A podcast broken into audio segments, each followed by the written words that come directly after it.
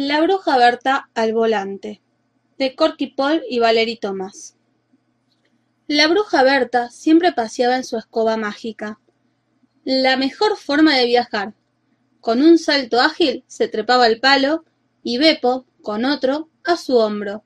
Se elevaban muy alto en el cielo, a toda velocidad. No había ni un solo semáforo, embotellamiento, ni qué hablar. Toda la inmensidad del cielo era de su propiedad. Bueno, así habían sido las cosas, antes. Ahora el tráfico aéreo estaba un poco congestionado. La semana pasada Berta chocó con un helicóptero. No lo vio.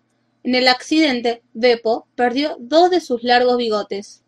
La semana anterior hubo otra colisión contra una ala delta que tampoco vio. Resultado, la cola de Beppo quedó bastante maltrecha.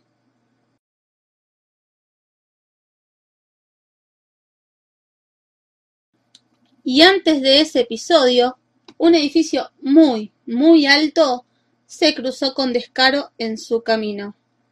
Tampoco lo vio. Beppo por poco queda pelado.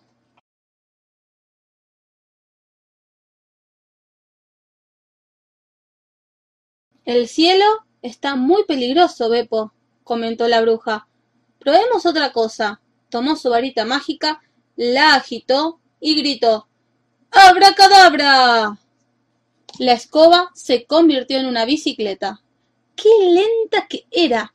Y pedalear toda una odisea. De pronto apareció una laguna en el camino. ¡Splash!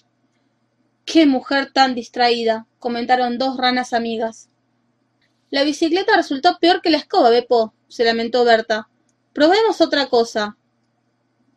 Tomó su varita mágica la agitó y gritó ¡Abracadabra!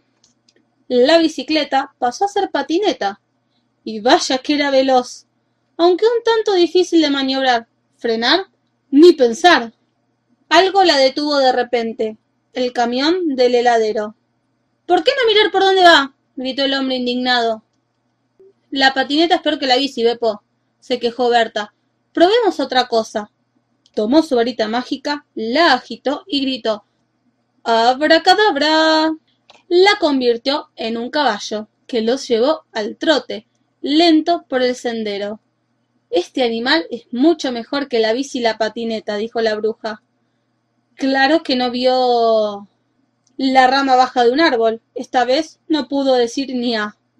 Quedó colgada de la rama. Lentamente y con cuidado Berta se bajó del árbol.